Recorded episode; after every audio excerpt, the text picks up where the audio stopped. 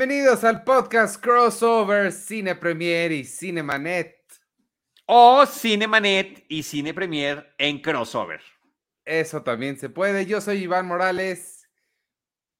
Yo soy Charlie del Río y les damos una cordial bienvenida a este esfuerzo en conjunto que desde hace ya algunos episodios estamos haciendo Cinemanet y Cine Premier, donde semanalmente nos reunimos para compartir en nuestros podcasts este crossover donde platicaremos de novedades de streaming y de cartelera, pero hoy con un programa especial, Ivanovich.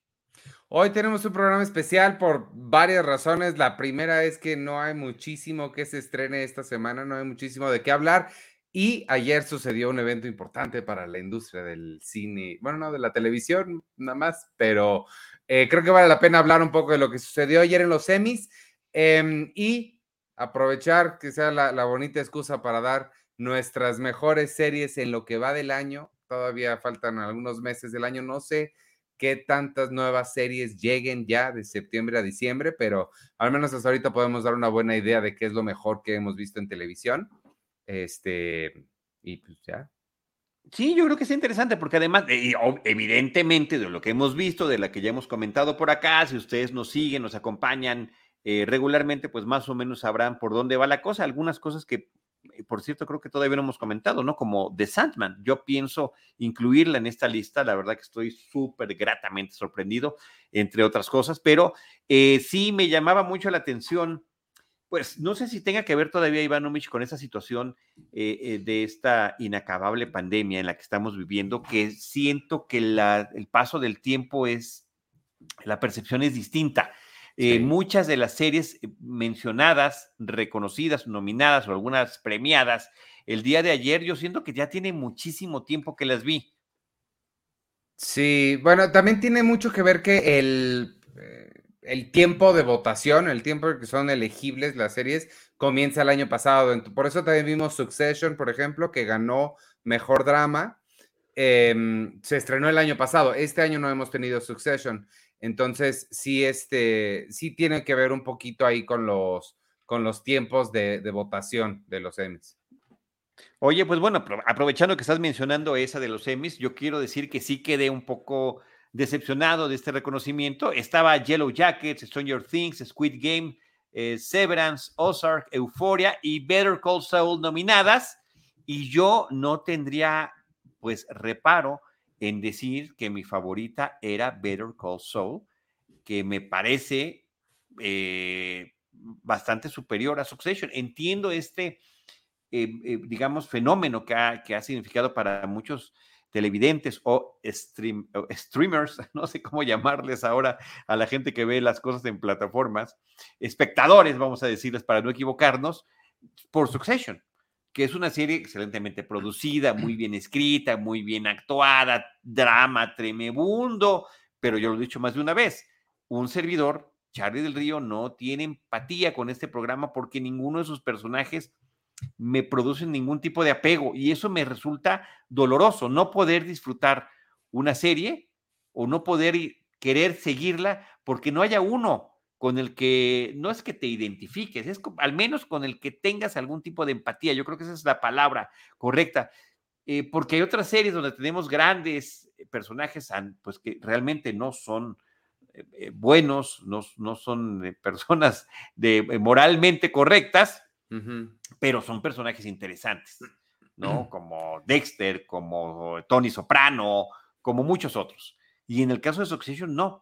Better Call Saul sería también un ejemplo de esto. Y a mí, insisto, la, me parece mucho más interesante Better Call Saul, que no ganó, que Succession. Yo, eh, yo nunca he visto Better Call Saul. Vi, obviamente vi este, ¿cómo se llama? Breaking Bad. Better Call Saul nunca le entré. Creo es posible que haya visto el primer, los primeros dos episodios cuando se estrenaron la primera vez, pero no recuerdo nada, nunca le he seguido, pero a mí Succession sí me gusta mucho. Yo sí le encuentro todo lo que, lo que estás diciendo que no conectas tú, yo sí totalmente, se me hacen, obviamente son personas despreciables, todos, totalmente. pero pero se me hace chistoso verlos. Creo que ahí la clave de, de Succession y que no sé si sea tu caso, pero, pero para mucha gente no ha logrado conectar con ella porque no logran verla como lo que es, que es una comedia. Eh, está clasificada en los Emmys como drama y demás, pero es una comedia 100% esa, e, esa serie. Entonces, creo que si el, ese tipo de humor tan ácido, tan, eh, tan feo, no, este, no conecta con tus sensibilidades humorísticas, sí veo que no, no te podría gustar. Pero, pero a mí sí, a mí sí, sí me gusta mucho, y, pero sí tengo pendientísimo ahí ver Better Call Saul porque... Sí, pues para que, ah, digamos, en este caso yo sí he visto ambas y sí tengo una preferencia radical. Eh, no nada más, no nada más por el tono. Eh, el, el, tema de la comedia eh, nunca lo hubiera visto de esa manera. Si tuviera que definirlo, tendría, ok, es un tipo de sentido del humor sórdido. No sabría de qué otra manera mencionarlo, pero no lo percibo así. Este, pero me parece un repartazo, me parece unos super guiones, me parece que están muy bien interpretados los personajes, eh, pero no, no, no termino conectando. Lo que está bien feo de Better Call Saul es que lleva, hace rato este, sacamos el dato, me parece que son 46 nominaciones al Emmy en toda su historia y no ha ganado uno solo es absurdo, es absurdo, es absurdo. Pero bueno, ya sabemos que el, al final de cuentas terminan siendo cuestiones muy subjetivas y siempre ha pasado que tanto en el cine como en la televisión, como en la literatura, como en muchas otras artes eh, o expresiones, el tiempo termina dando la razón. Y uno dirá, pues, ¿a cuál recuerdas? ¿La película que ganó el Oscar o cualquier película de Alfred Hitchcock o de, o de Stanley Kubrick que no recibieron el premio, ¿no? Sí, sí, por eso creo que es importante también matizar estas conversaciones con qué tan relevantes son los premios todavía y este, y, sí, creo que son divertidos, creo que son interesantes, creo que para nosotros que nos gusta el cine y el entretenimiento está padre sentarnos a verlos y demás, pero no hay que tomar sus, eh, sus premios demasiado en serio en el sentido de qué voy a ver ahora, ¿no? O sea, que, que no, no sé si necesariamente funcionan como recomendaciones para ver. Te voy a decir cómo es como yo lo he hecho a lo largo de ya muchísimos años. La recomendación es la nominación. O sea, las que están nominadas, hay que explorar por ahí, ver con cuál conectas, cuál te gusta, cuál en verdad consideras que es importante, ver un episodio al menos de las que están nominadas y ya después ya cada quien decidirá conforme a sus propios gustos. Por ejemplo, José Roberto Landaverde, querido Robert, muchos saludos, dice, Succession se merece todo. Y Pepecas, pica papas, dice que Succession le gusta mucho. Entonces, bueno, ahí está esta diversidad. Nadie está defendiendo Better Call Saul, me estoy un poco triste. Eh, no necesita defensa. Que levante, la mano. Yo necesito defensa. Me están dejando solo aquí morir en este chat. No, porque la única que fue atacada en esta conversación fue Succession. Better Call Saul, nadie la atacó. No, pero no fue atacada. O sea, yo estaba diciendo que simplemente yo hubiera creído que se lo merecería mucho más eh, eh, Better Call Saul que Succession, pero bueno. Pero sí te voy a decir una cosa, Charlie, se me hace raro, eh, no raro, pero me sorprende un poco, marginalmente, que no conectes con Succession porque no está tan desconectada de Seinfeld. no son, digo, el tono es muy diferente, pero también son personas despreciables que si, si fueran parte de tu vida, los... Despreciables, cero simpáticas y cero empáticas, cosa que en Seinfeld ocurre un fenómeno completamente distinto. No, son Mira, Mar Mondo también dice todo para Succession. Ahí está. Bueno, pero sean felices, disfrútenla. Gran serie, gran serie, y ya recibió su reconocimiento, eh, al menos en este 2022, como la mejor serie dramática. ¿Qué hacemos, Ivanovich? ¿Nos vamos al, a cuál? ¿A cuál categoría? Pues yo me iba a brincar a eh, quedarnos en mejor serie, pero ahora irnos en comedia. Este, porque además, partiendo del comentario que dijiste de que las nominaciones sirven como recomendación, eh, yo vi, empecé a ver una serie que se estrenó hace, hace algunas semanas en Star Plus aquí en México, que es de las nominadas y se llama Abbott Elementary. Justo la empecé mm. a ver porque empezó a sonar mucho en esta época de premios y dije, no, pues hay, sobre todo comedias, a mí me interesa siempre ver todo, sabes que la comedia es como mi, mi género predilecto. Y está bien padre. Eh, Abbott Elementary, lo que es, es una sitcom tradicional. Bueno, tradicional, nuevo milenio, ¿no? Obviamente no tiene risas y demás, pero es en la misma tradición de The Office y Parks and Rec. Está situada en una primaria y todo lo que le sucede a estos maestros de esta primaria con pocos fondos en Filadelfia. Y creo que tenía esta nominación a Mejor Serie de Comedia, ganó eh, algunos Emmys ahí, nos está poniendo em, este, Beto la imagen de, de Cheryl Lee Ralph, que es la que ganó Mejor Actriz de Reparto por Abbott Elementary y creo que funciona bastante bien. Toda la gente que les guste la sitcom tradicional no, no está cambiando nada, pero la, la comedia que maneja está muy, muy efectiva, creo. No, muy bien, muy interesante. Ahora hay que, hay que mencionar a la gran ganadora de la noche contra Abbott Elementary, Barry, Corby Enthusiasm, que además fue como un regreso muy interesante, una continuidad después de algún tiempo de ausencia, esta serie de Larry David en HBO, Hacks, cuya segunda temporada también me parece muy buena, siento muy superior la primera, pero muy buena también esta segunda. The Marvelous Mrs. Mason, una serie de la que estoy enamorado. Only Murders in the Building, una serie muy buena, eh, reciente. Y What We Do in the Shadows, adaptación de la película de Taika Waititi, eh, Taika Waititi, a este, ¿sí lo dije bien? Taika Waititi, creo que ya. E, e, eventualmente. Este, eventualmente. Y Ted Lasso, que finalmente es la que ganó, Ivanovich. Muy fuertes contrincantes, ¿no? Muy interesantes propuestas todas.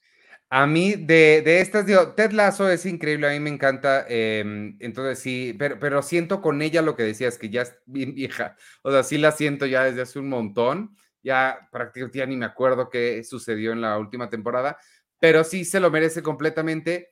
Em, la otra que a mí me hubiera encantado ver que ganara es Only Murders in the Building, porque lo que más me ha sorprendido de Only Murders in the Building es que funcione. Digo, Steve Martin y Martin Short sabemos que siempre van a funcionar juntos, pero que la meter ahí a Selena Gómez, que parece de esos, aventaron nombres en una gorrita y salió Selena Gómez y la aventaron ahí y funciona increíble. Creo que... Em, Fantástico. Si hubiera sido muy padre verla, verla ganar, pero, pero Ted Lasso creo que, o sea, no me, no, no me hace ruido. Este, también Hacks, híjole, sí, sí, sí. Hacks está Bueno, y de Marvelous Mrs. Maisel, a mí yo, yo la siento tan completa, tan original, eh, pero también siento que la última temporada tiene muchísimo tiempo que la vi. Este, un, eh, grandes diálogos, grandes intérpretes, eh, siempre lo he mencionado y lo seguiré mencionando cada que hable de ella, pareciese está muy vinculada a las películas musicales eh, en términos de su coreografía, de los movimientos de cámara, de los grandes planos secuencias que tienen, del vestuario tan, eh, eh, digamos que perfecto para recrear esa época en los Estados Unidos, finales de los 50, principios de los 60, lo han hecho fantástico, ¿no? Esa también podría merecerse muchas cosas. Creo que es una de esas series que, de las cuales seguiremos hablando durante mucho tiempo. Mi, no, sé tú eh, cómo, estés en, términos de series de, mm, para adolescentes, pero uno de mis grandes huecos, y, ayer ganó, el, ganó su segundo Emmy Zendaya por Euforia, y Euforia es un gran, gran hueco que tengo ahí. Tú sabes que yo doy clases en, la prepa y este semestre ya no me la han mencionado, fíjate, yo creo que porque no hubo nueva, pero el año pasado todos mis alumnos me decían, tiene que ver Euforia, prof, por favor, tiene que verla. Y nunca la vi, pero al parecer sí, este, sí, no sé si tú has visto algo. Vi la primera temporada. Em, posiblemente por un tema generacional o posiblemente por un tema de empatía. Nuevamente meteré la palabra de empatía con el tema. Es una serie eh, que me costó mucho trabajo poder ver, porque trata ah, de una joven que tiene un tema de salud que requiere asistencia de medicamentos eh, para controlar sus estados de ánimo y demás y termina eh, convirtiéndose ya en su, adolescencia en, adicta a una serie de, drogas. Entonces, em, personajes que toman malas decisiones, personajes que se dejan llevar por ese tipo de cosas, eh, otra vez me cuesta mucho trabajo poder relacionarme con ellos. Eh, sin embargo, Zendaya a mí me parece primero una gran personalidad en la pantalla de cine y en las de las series en las que la he visto, con un rango muy diverso de actuaciones y que aquí estas son ese tipo de interpretaciones que le exigen y le demandan mucho al actor o a la actriz que lo esté interpretando. Son cambios de estados de ánimo, cambios de aspecto físico y bueno, palomita en todas. Al mismo tiempo me parece que pudiesen ser irónicamente las más sencillas de lograr, aunque evidentemente no es así, ¿no? Como que eh, eh, actuar en los excesos puede ser fácil y por eso no es raro que el que sale de alcohólico, el que sale de drogadicto, el que sale con alguna eh, cuestión de, de, discapacidad, premio, ¿no? Ah, lo logró, ¿no? Entonces, este, creo que también hay, hay ese, ese sesgo, pero eh, indudablemente eh, ella es un fenómeno de toda una generación, sin duda alguna. ¿Crees que ahí tenga que ver que eres papá? No, nada, no, no, no, desde antes de ser papá yo tengo ese tema, o sea, em, eh, eh, em, la, ¿cómo se llama la gente que se hace daño a sí misma? No, no puedo con eso, o sea, no, no, va en contra de todo lo que yo, o sea, de mi, de mi, aspiración a vivir y a disfrutar, inclusive así, si lo llevo exagerado del hedonismo, o sea, estamos aquí para pasarla bien, no para llegar a algún lugar, sino para en ese trayecto disfrutarlo, ¿no? Tú has citado muchas veces a John Lennon, ¿no? Que dice, life is what happens while we're making other plans, ¿no? La vida es lo que sucede mientras estamos haciendo planes. Claro, en vez de que la vida pase, haz esos planes, pero vela pasando bien mientras los estés haciendo. ¿Sí me explico? Sí, claro, claro, claro, claro, pero me da mucha curiosidad este tema. Una última. Eh, por ejemplo, algo tipo train spotting. Me fascina train spotting. Ok. Me fascina Transpotting. Se le acusó de idealizar eh, la, adicción a las drogas. No, se trata de un individuo que se metió en todo eso y que pasa distintos procesos de desintoxicación. Sí. Y que finalmente, después de ver, ah, sí, también es como moralista, moralina en ese sentido, la película, ¿no? Después de ver los riesgos que conlleva, ¿no? El bebé que muere, la muerte de un amigo, ¿no? Que además que el único que nunca las había probado, el día que lo prueba, pues le, le pasa algo terrible. Pues sí, es, es el cuento moralino, ¿no? Y, la del sobreviviente. Sí, dicen por ahí que soy el hedonismo andando. Sí, vamos a disfrutar, vamos a disfrutar la vida. Yo disfruto, por ejemplo, platicando contigo, compartiendo lo que vemos, escuchando y leyendo las opiniones de los demás, porque de repente, eh, eh, justamente tú y yo hacemos esto para compartir esos gustos que tenemos. Claro, claro, claro, claro, total. Oye, la gran robada de la noche, es así, sentí feo, nada para Severance, ni un triste bocadillo les dieron. Bueno, estuvo, tuvo sus nominaciones, lo cual ya es un reconocimiento. Esta además entraría en nuestra lista de lo que queremos platicar, las mejores series del 2022. Esta serie sí fue estrenada en el 2022. Tú y yo le estuvimos comentando aquí en Cine Premier y también en Cinemanet y wow, o sea, creo que nos íbamos sorprendiendo episodio tras episodio. Sí, totalmente. Entonces sí sentí Es una súper propuesta y siento que son esas que que también hay que pasar algún tiempo para eh, asimilarlas correctamente.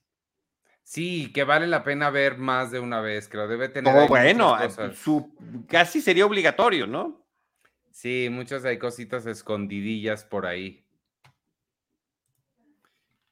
Y bueno, de lo, de, lo último que yo quería mencionar de, de, los semis, este sí ganó Jean Smart de tú sabes, bueno, tú y yo somos muy fans de Hacks, entonces verla ganar también está, también está padre. Sí, aunque, aunque mira, este, ¿qué, qué, alineación había ahí? Rachel Brosnahan de Mrs. Maisel, pues también, o cualquiera de las dos que se le hubieran dado, hubiera yo sido eh, feliz. Kaylee Cuoco, yo creo que ni siquiera merecería nominación.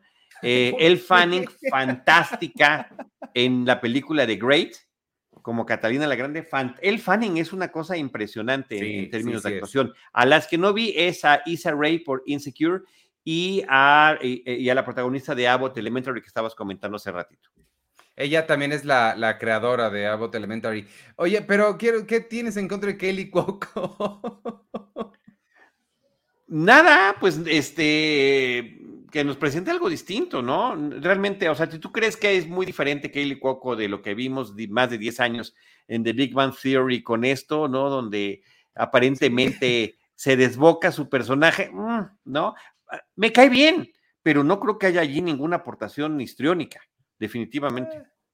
A mí no me hace tanto ruido verla. Me da gusto ver The Flight Attendant en algún lado porque a mí sí me gustó mucho. Entonces, que al menos que. Bueno, es que es otra de esas series que dices: el personaje está tomando la decisión incorrecta tras decisión incorrecta, tras decisión incorrecta, tras decisión incorrecta desde que arranca la serie. Entonces, diablos, ¿cómo, Ivanovich? ¿Cómo? Está bien, te la, te, la compro nada más para. para eh, en ese caso sería hedonismo sin pensar en las consecuencias. No, o sea, sí, sí hay, sí podemos pasarla bien sin llegar a, a ciertos excesos. Sí, es totalmente un personaje que no piensa en las consecuencias. Aunque debo decir que la segunda temporada ya no la vi, nada más vi la primera. Ok. Y sí estas nominaciones por la segunda, ¿no? Eh, sí, pero no. Ah, sí, sí, claro. Sí, sí, sí, es por la segunda. Bueno, ¿qué nos falta? Oye, lo que ellos llaman eh, series limitadas o de ah, antología. Nosotros seguiremos llamándoles miniseries, que creo que es ¿no? el término correcto. De estas miniseries, aquí en, en este espacio tuyo platicamos de The White Lotus, platicamos de Dopesick, platicamos de The Dropout, eh, platicamos de Pam and Tommy, Inventing Anna creo que es la única que nos faltó. Em, no sé, creo que creo que tenemos información, tengo diferentes datos, porque yo recuerdo, sí recuerdo hablar de Inventing Anna, pero de The White Lotus yo no la he visto. Ah, caray, ok, ok, ok, ok, ok. Entonces sí tenemos otros datos. Estoy confundiendo Cinemanet y Cine Premier. Bueno, yo creo. Eh, The White Lotus quedó en nuestras listas que hicimos de un programa especial de que hacemos eh, desde hace algunos años en enero de cada año para hacer series favoritas y esta de White Lotus estaba en las favoritas de varias de las personas que participamos allí, sin duda alguna. Sí, es una, me parece una serie sensacional, me da mucho gusto que haya ganado, una serie coral, una serie sorpresiva, una, un ambiente extraño que nos presenta la serie en un sitio vacacional, una serie con mensaje social, o sea, no de crítica a nuestra sociedad contemporánea en muchos sentidos, muy buena, muy buena. Este, me encantó que haya ganado, pero debo decir que esa que tú me recomendaste, que esa sí me la recomendaste tú, que es Dopsic, me también me voló la tapa de los sesos y sobre todo por ser ya más bien un retrato de la realidad. Al igual que la hora de Dropout o Paman Tommy con sus, ¿no? Con sus asegúnes, pero creo que Dopesick también figuraba y, no hubiera sido malo que también hubiera tenido el reconocimiento. Sí, no, a mí me da gusto de White Lotus porque a mí el escritor Mike White, que es además el mismo que escribió Escuela de Rock, me gusta mucho, pero no sé por qué nada más nunca la he visto, pero creo que ya es hora, sí, no puede terminar el año sin que la vea porque pues no, sí, es, es, una tarea pendiente, Ivanovich. Sí. Oye, y ganó Chippy Dale, ¿qué tal, eh? ¿Cuál es la categoría que ganó? Mejor película para televisión. Mejor película para televisión. Estoy buscando la, la, la, la... no encuentro la categoría. no la eh, encuentro. Dime contra quién compitió, porque. Está también contra Ray Donovan, The Movie, Reno 911, The Hunt for QAnon, The Survivor y Zoe's Extraordinary Christmas. Tú veías Zoe's Extraordinary Playlist, ¿no? Vi algunos, eh, no la terminé de ver, pero me encantó. No sé por qué no seguí viendo. Ah, ¿sabes por qué no seguí viéndola? Porque cuando la empecé a ver ya la habían cancelado. Y decía, ay, no, qué coraje. Me estaba encantando. Pues hicieron eh, una película y la nominaron a Emmy. Qué par, sí la quiero ver. Resulta que todo lo que tiene que ver ya con la comedia musical ahora me gusta. Que, que en mi infancia y adolescencia aborrecía. Este, ¿En serio? Sí, sí. Me surgió una sensibilidad que desconocía en mi interior. A mí siempre me han gustado mucho los, los musicales. Este, la, la, película de Chip y Dale a mí me pareció divertida, yo lo dije, o sea, sí, la esa sí la comentamos, ¿no? Sí, sí ya me estás haciendo dudar de mí. ¿En cuál realidad alterna estoy, Ivanovich? No, esa sí, pero habías dicho que no te había encantado tanto, que a, mí me gustó mucho más que a ti. No, a ver, lo que sí sucedió es que sentí que hubo una muy mala recepción cuando salió. Y, y, y, yo dije, no, no me parece tan mal, de hecho me parece entretenida. Sí nos recordaba otras películas como Roger Rabbit. ¿Cómo? ¿Cómo? Roger Rabbit. Entonces, bueno, pero, pero creo que estaba muy bien adaptada al universo de, de, esos personajes de Disney. Este, también te había dicho que yo no había, yo nunca fui ni el público objetivo, por ningún lado de la serie original animada de estos personajes eh, y que conectaba mucho con la película que hizo el hijo de Jim Henson, que siempre se me olvida cómo se llama y que le trató de dar un poco este tono y que terminó no saliéndole bien. Pero este sí, pues bueno, qué chido que haya ganado. A mí me gustó, me gustó mucho y la recomiendo. ¿Qué otro premio ahí quieres mencionar? Este, no, pues yo, yo son todos los que los que quería mencionar. Eh, no sé si quieres pasar mejor ya a dar nuestras favoritas del año, en lo que va del año al menos. Porque, pues, de los semis, creo que, creo que yo ya, la ceremonia en general, este, pues me pareció bien. Eh, no he tenido chance de verla completa, o sea, no he visto todos los beats que hicieron porque tenía otras cosas que hacer, entonces no las he terminado, pero, pero pues se veía bien como, como, como, como siempre le meten ahí mucha diversión a esas ceremonias. Muy bien, Ivanovich. Pues bueno, ¿qué podemos decir de las cosas que hemos visto este año? Em, yo abrí el programa hablando de The Sandman. En estos últimos días me he estado poniendo al corriente con esa serie y quedé súper fascinado con esta eh, versión para plataforma que está en Netflix y no me está fallando, luego me termino confundiéndome. The Sandman en Netflix son 11 episodios, ya están todos disponibles está adaptado de este cómic de Neil Gaiman, principalmente en lo que hizo él durante eh, los primeros años de vida de esta historieta de DC Comics, que bajo diferentes sellos de DC Comics han, han publicado a lo largo de muchos años, pero fue como, hubo todo como un arco narrativo, ¿no? Está inclusive recomendada como entre las mejores novelas gráficas que ha habido. Eh, Neil Gaiman es un gran escritor, muy creativo, y aquí mezcla todos estos elementos de seres metafísicos, Sueño es el personaje protagónico. Sueño es Sandman, es el hombre de arena o es el arenero, es Morfeo o depende de la cultura a la que te refieras a él, a esta entidad. Eh, y, cuáles son sus, eh, su perspectiva de la humanidad entre el mundo justamente de los sueños y las pesadillas contra el mundo de la vigilia, qué sucede cuando es aprisionado por un ser humano que está practicando la magia y su perspectiva de las cosas después de esa experiencia. Me encanta que sea una, eh, que, sea una buena adaptación de esta mm, novela gráfica o de este cómic y que tenga mezclados estos elementos de fantasía, sobrenatural, horror, em, inquietante en algunos, eh, en algunos episodios, que lo mismo sea en esta primera temporada eh, un arco narrativo de una misma historia, pero que tenga algunos episodios que tú podrías ver de forma independiente y se pueden eh, entender perfectamente bien y tienen su identidad. Eh, hay dos que debo, debo de señalar y, recomendar amplísimamente, creo que son el 5 y el 6. Uno tiene que ver con todo lo que sucede en una cafetería, en un diner, en estos restaurantitos eh, muy, muy estadounidenses, donde de un pueblito además, donde pues la mesera conoce a toda, a la mayoría de los comensales que asisten por allí. Tremendazo episodio que podría ser de Toilet en el sentido más clásico. Y bueno, traído a la actualidad. Y otro que habla del encuentro de diversos personajes, de un par de personajes, a lo largo de diferentes momentos históricos. Geniales, geniales episodios. Nada de lo que les dije es spoiler. Hay que verlos para poder disfrutarlos. ¿La novela gráfica la leíste? Hace muchos años, sí hace muchos años, ya me tocó, yo la leí ya en, una recopilación, eh, em, porque así también, creo que la siguen vendiendo. Y es fantástica. Había, me la habían recomendado muchísimo, eh, mucha gente que sabe que me, que me gustan los cómics, que me gusta la... O sea, no llegué yo solito allá, esa sí fue por súper recomendación. Y creo que es una adaptación muy interesante, me parece muy bien que esté eh, participando Neil Gaiman ahí, vemos su nombre en, en cada uno de los episodios. Eh, y de él han adaptado diferentes cosas. Hay unas que me gustan más o menos. Creo que esta es como la mejor logradita de lo que hemos visto. La, em, ¿Viste la de Amazon con David Tennant? ¿Cómo se llamaba? Este... Em, sí, este, no, se me olvida cómo se llama, pero eh, eh, tiene otra en HBO.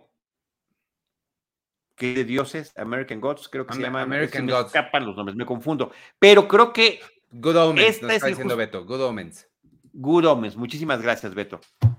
Este, Good Omens, eh, eh, no, a pesar de que los dos actores me caen y me encantan, eh, no el sentido del humor no, no terminé de empatar con esta serie. Y, este, y gracias, Marmono también nos puso el nombre. Y, y la otra me parece demasiado sórdida y creo que terminaron cancelándola. Entonces, esta de alguna manera termina contando lo que tiene que contar. Si ya no hay más, pues al menos tenemos esto y les quedó muy bien. Pues y por ahí David, eh, sale David Zulis en algún personaje sensacional. Salieron unos episodios sorpresa de The Sandman, eso, eso supe. Un, episodio adicional al final. Si eran 10 y metieron acá, ajá, les traemos su pilón, porque sacaron todos al mismo tiempo los 10 episodios y, y, unas semanas después salió este pilón fantástico. Pues yo no lo he visto, pero sí también es otro de los pendientes que tengo para, para apurarme para fin de año. Este, yo la que quería mencionar, voy a mencionar algunas de las que no hemos hablado porque, okay. como dijiste, de Severance ya hablamos un montón y Severance es sí o sí la tienen que ver. Pero sí hay que mencionar, o sea, sí hay que decirlo claramente, es una de las mejores series del 2022.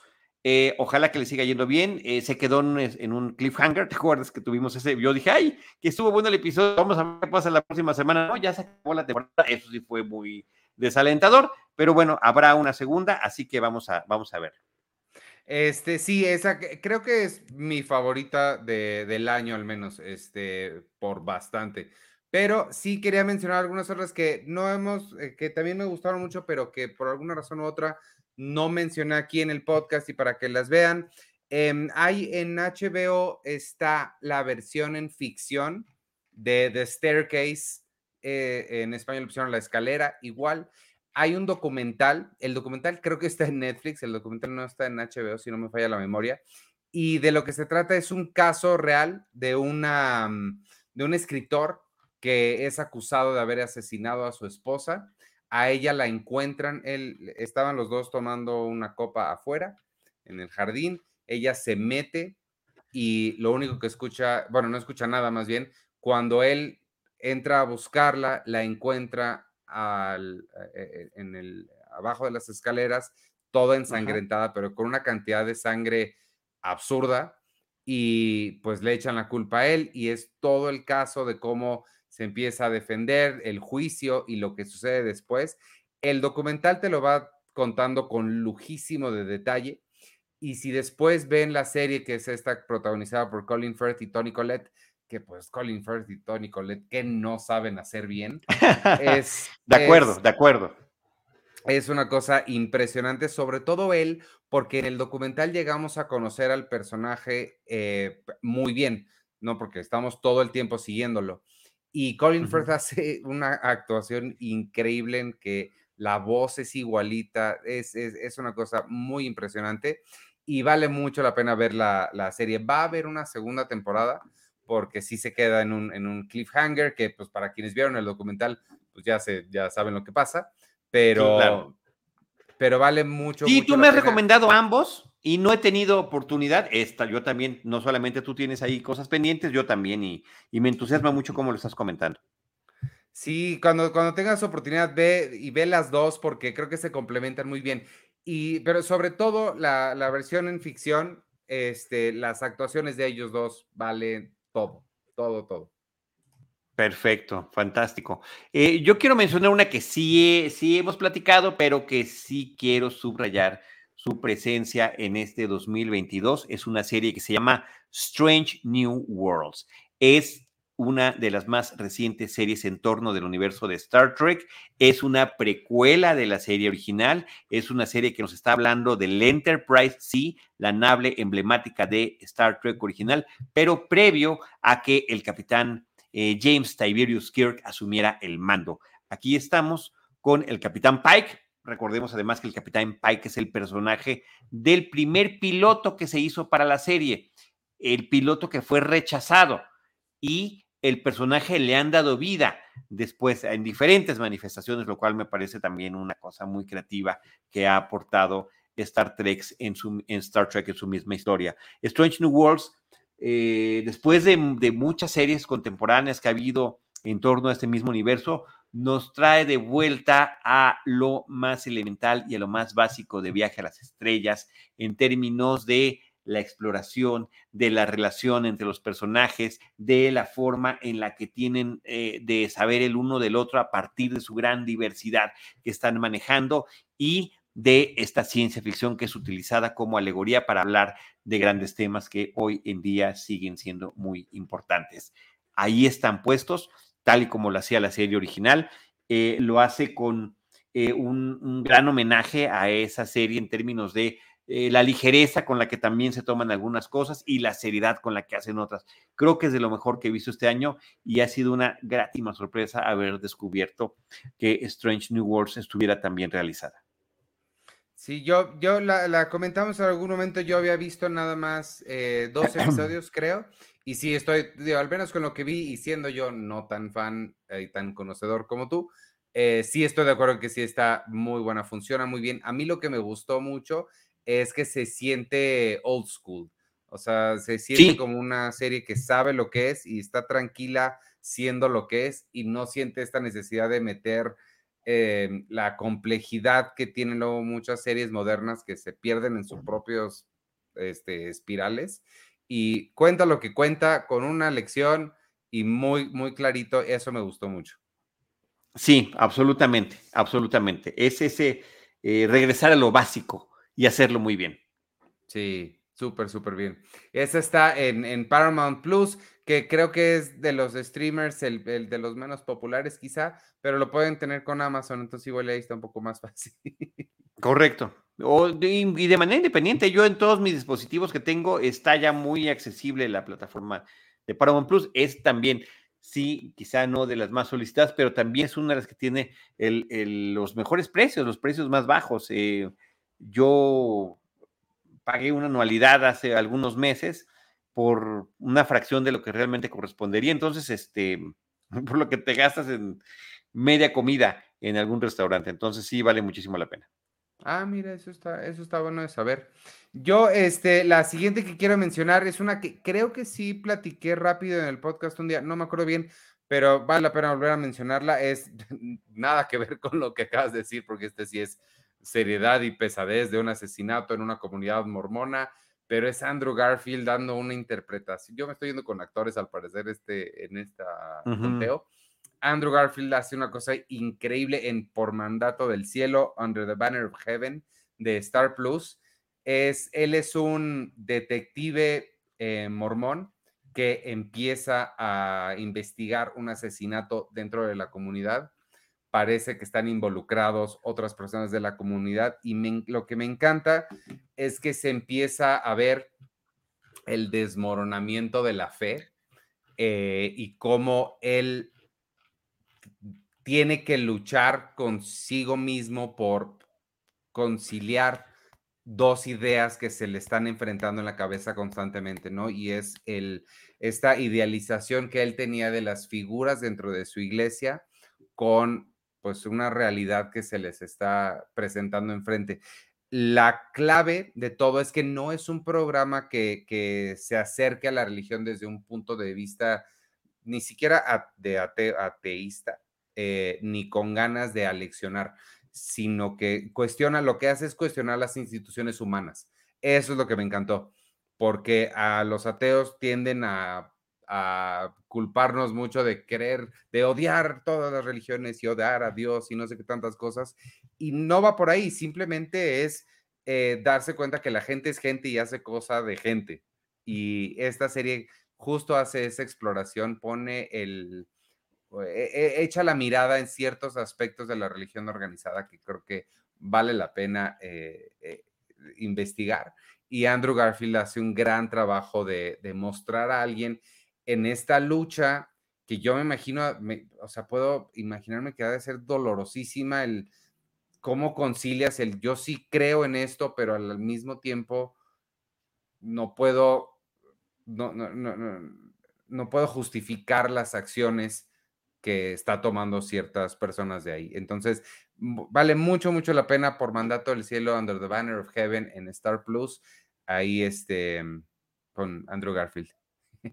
No, muy bien, muy bien. Este tampoco lo he visto, pero he tomado nota de esta recomendación, Ivanovich. Eh, yo me quiero ir con la tercera temporada de la serie The Voice, esta serie que está en la plataforma de Amazon, que además, eh, pues ya eh, tiene algún tiempo brindándonos una perspectiva un tanto cuanto distinta de este fenómeno que estamos viendo de superheroitis en el cine y la televisión. Esta vez, y eso sucede desde la primera temporada, es como aterrizar el concepto y llevarlo e imaginar qué sucedía, sucedería si estas personas estuvieran en un mundo real donde estamos a merced de las, de, las grandes empresas, de la comercialización, de la mercadotecnia y de lo que hacen los seres humanos, superhéroes o no, ante su papel de celebridad.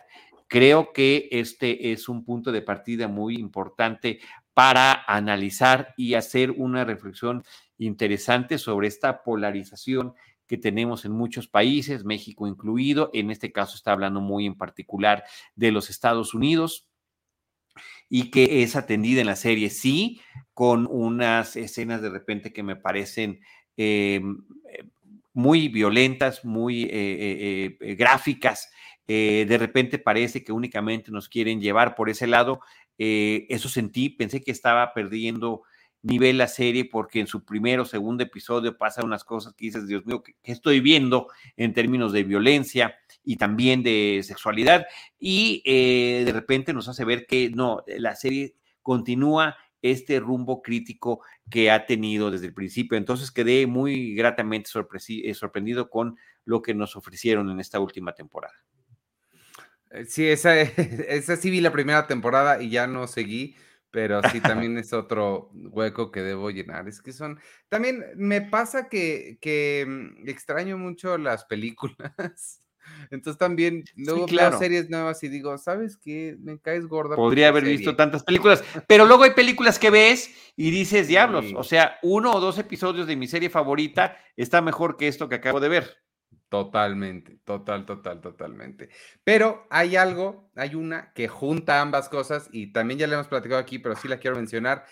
Y este sí es, es, lo, que, mm, lo que se conoce como, como un, gusto como personal. Me quito mi, mi gorrita de, crítico serio, que sabe de lo que está hablando, y me pongo la de fanático del cine que ama las historias nada más. Y eh, para mencionar The Offer, también de Paramount Plus, la historia de cómo se hizo El Padrino, que aquí es donde tú y yo nos desfasamos un poquito. Me acuerdo mucho que el punto de contención con The Offer es que tú crees que sí es accesible para cualquiera y yo creo que es exclusiva para fanáticos nerds del cine como yo.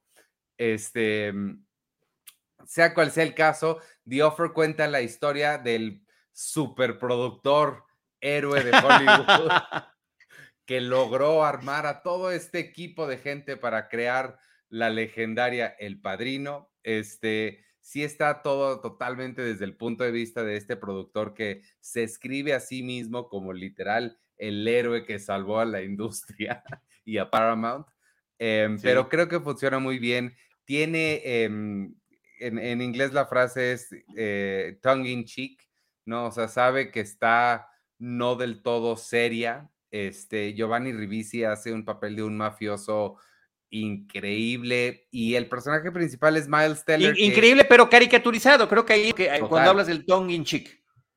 Total, total, total. Sí, sabe perfectamente que no está tan en serio y este y eso me gustó mucho. A mí eh, Miles Teller, que es el principal quien hace al productor este, em, eh, eh, no, siempre me gusta Creo que aquí lo hace muy bien, creo que en, Tom Cruise. Muy bien, no, yo creo que muy bien. Este, tiene la, misma, proyecta la misma seguridad que está autodescribiéndose Albert S. Rudy, que es el productor original del Padrino, que solamente produjo la primera y que es el autor del libro en el que está basada la serie. Total, totalmente. Y lo que me llamó la atención, y em, no sabía que este es uno de los papeles que perdió Army Hammer por, por sus problemas personales que fueron documentados en una serie documental de HBO que empecé a ver y me quise sacar los ojos de lo fea que se me hizo, pero este, pero este fue uno de los papeles que él perdió, yo no sabía eso. No, yo tampoco sabía eso y, bueno, además eh, le vino muy bien a Miles Teller porque pues lo mismo estaba eh, estrenando la nueva película de Top Gun, que esta miniserie que lamento muchísimo También está en la plataforma de, Paramount Plus. Aquí nos dice Ángel López, a quien le mandamos saludos. Si tienen claro video, ahí está Paramount con todo su contenido. Esa es otra de las opciones que existen ah, para poder llegar a ella.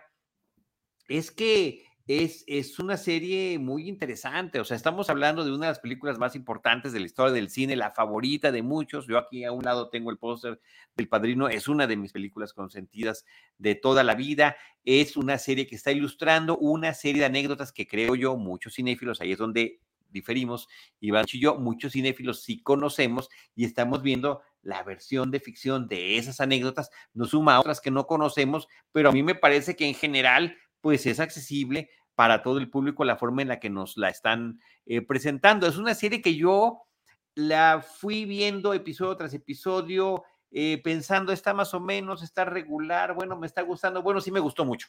O sea, eh, me fue ganando poco a poco. al principio lo que sentía yo tanto cuanto doloroso es que, pues en términos de narrativa cinematográfica, de música, involuntariamente terminas comparándola con el padrino, pero no puedes compararlo con algo que está en un nivel tan alto de calidad, producto también de su momento que la misma miniserie te está explicando cuál es ese contexto. Entonces, eh, sí, tuve un poco que sacudirme esa idea, también eh, esta dificultad que existe eh, inherente en cualquier eh, ser humano, decir, pero es que ese actor no se parece al actor que está representando, ¿no? O se parece más o menos, o se parece muy bien. hay unos que lo hacen mejor que otros en ese sentido, porque además sus participaciones son menores, al que aparece como Al Pacino, al, que aparece como, no sé, como Marlon Brando. Marlon, Marlon Brando, que por cierto, en términos de actuación lo hizo sensacional el actor que aparece aquí en esta serie. Entonces, eh, sí, me quedo yo con, con, tu recomendación y me sumo a ella, Ivanovich. Sin duda alguna. ¿Cuál otra traes tú? Pues yo no sé si esta de, de fue de este año o fue del año pasado. Ahí sí tengo la ah. duda porque también siento que la vi muy a destiempo. Según yo de este. Y sí creo que es algo que, que, que sí también merece la pena subrayar, así como también lo que fue la segunda temporada de Hacks, que en principio eh, parece que cierra la historia. La primera temporada, digamos que tiene su arco, queda ahí un eh, pequeño cliffhanger, no, no es de los más importantes. Ahí está Dopesick, que, que es impresionante, increíble la, la, manufactura que tiene la serie y la seriedad del tema que está tratando, ¿no? Del comportamiento de estas empresas farmacéuticas para poder imponer sus eh, medicamentos eh, eh, utilizando a ciertas regiones, poblados y zonas de Estados Unidos como, como, como parques de prueba. y, y, generando algo muy, muy, muy complicado que es una realidad eh, en la situación estadounidense actual, que es el de la adicción de muchas personas a medicamentos que se venden en la farmacia y que los mismos adictos terminaban robando, robando de la, farmacia. Entonces, bueno, pues ahí está esta recomendación. Y la otra que decía yo, la segunda temporada de Hacks, que también la mencionamos, estuvo ahí en las nominaciones y con algunos reconocimientos en esta entrega de los semis. Eh, cierra, eh, toma, retoma algunos elementos que se quedaron pendientes de la primera temporada y nos complementa este arco de estos dos personajes femeninos sensacionales de diferentes generaciones, una boomer y una millennial en el, en el, en el medio del espectáculo, de la comicidad como eh, eh, la evolución de una stand-up comedian, una mujer que se ha dedicado a eso, que es la que interpreta Jean Smart, y eh, qué sucede cuando eh, decide que hay que renovar material, contrata a una escritora joven y cuáles son las, eh, los contrapuntos que van a tener constantemente. Una serie que nos hace también reflexionar sobre lo políticamente correcto no y sobre también las distintas perspectivas de las cosas y la contextualización que siempre debemos de tener de distintas formas de ver ciertos aspectos de nuestras relaciones sociales. Total, totalmente. Sí, a mí, a mí Hacks yo la, disfruto muchísimo. Esta segunda temporada me funcionó muy bien, entonces también estoy de acuerdísimo con, con esa recomendación. Y yo, por último, este, quería mencionar nada más estas cinco para, para no hacer esto tan, tan extenso, porque además todavía nos falta nuestra discusión de, tradicional de fin de año. Em, claro. Pero eh, iba a mencionar eh, Super Pumped, que está en, también en Paramount Plus, Joseph Gordon Levitt como el fundador de Uber, el peor personaje que ha hecho en su vida, bueno, peor de que la persona es espantosa y Joseph Gordon Levitt usualmente hace gente bien bonita, este, pero, eh, pero, pero aquí Fernando Escobar me está recordando de otra que mejor voy a mencionar esa porque de Super ya la mencioné y American Crime Story Impeachment, nada más mencioné en algún momento que ya iba a salir, que Vinnie Feldstein estaba increíble, que Clive Owen es Bill Clinton y este y Sarah Paulson es una enviada de los dioses del cine para darnos actuaciones increíbles. Este American Story, American Crime Story Impeachment cuenta la historia de Mónica Lewinsky y Bill Clinton a mediados de los 90 y de, pero lo que me encanta es esta recontextualización de la historia que hace, porque nos hace darnos cuenta a todos los que, digo, yo estaba muy chiquito en esa época, pero aún así me reí con Saturday Night Live, entendía los chistes que contaba David Letterman y creo que todo el mundo como sociedad general le debe una disculpa enorme a Mónica Lewinsky por cómo fue tratada y esta recontextualización de Bill Clinton como un abusador y no de ella como una aprovechada, me parece fantástico. Además, todo está desde la visión eh, de Ryan Murphy, que para contar ese tipo de historias, que igual que la de Versace, la de OJ Simpson, lo hace con un humor em, muy, eh, muy fino, muy preciso, que no em, eh, aligera la situación, sigues pudiendo ver que es una situación seria e importante, pero no se toma a sí misma demasiado en serio sin irse a la comedia.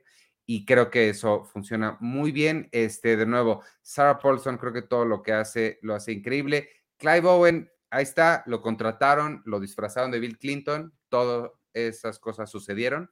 Y eh, Vinnie Feldstein em, lo hace súper bien como Mónica Lewinsky. Entonces, Sí, este, gracias Fernando por recordarme esta, que la vean, está en Star Plus, eh, si no me equivoco está en Star Plus y vale mucho, mucho la pena, igual que todas las series de estas de American Crime Story que, que han, han hecho, que también las cuentan bastante, bastante padre.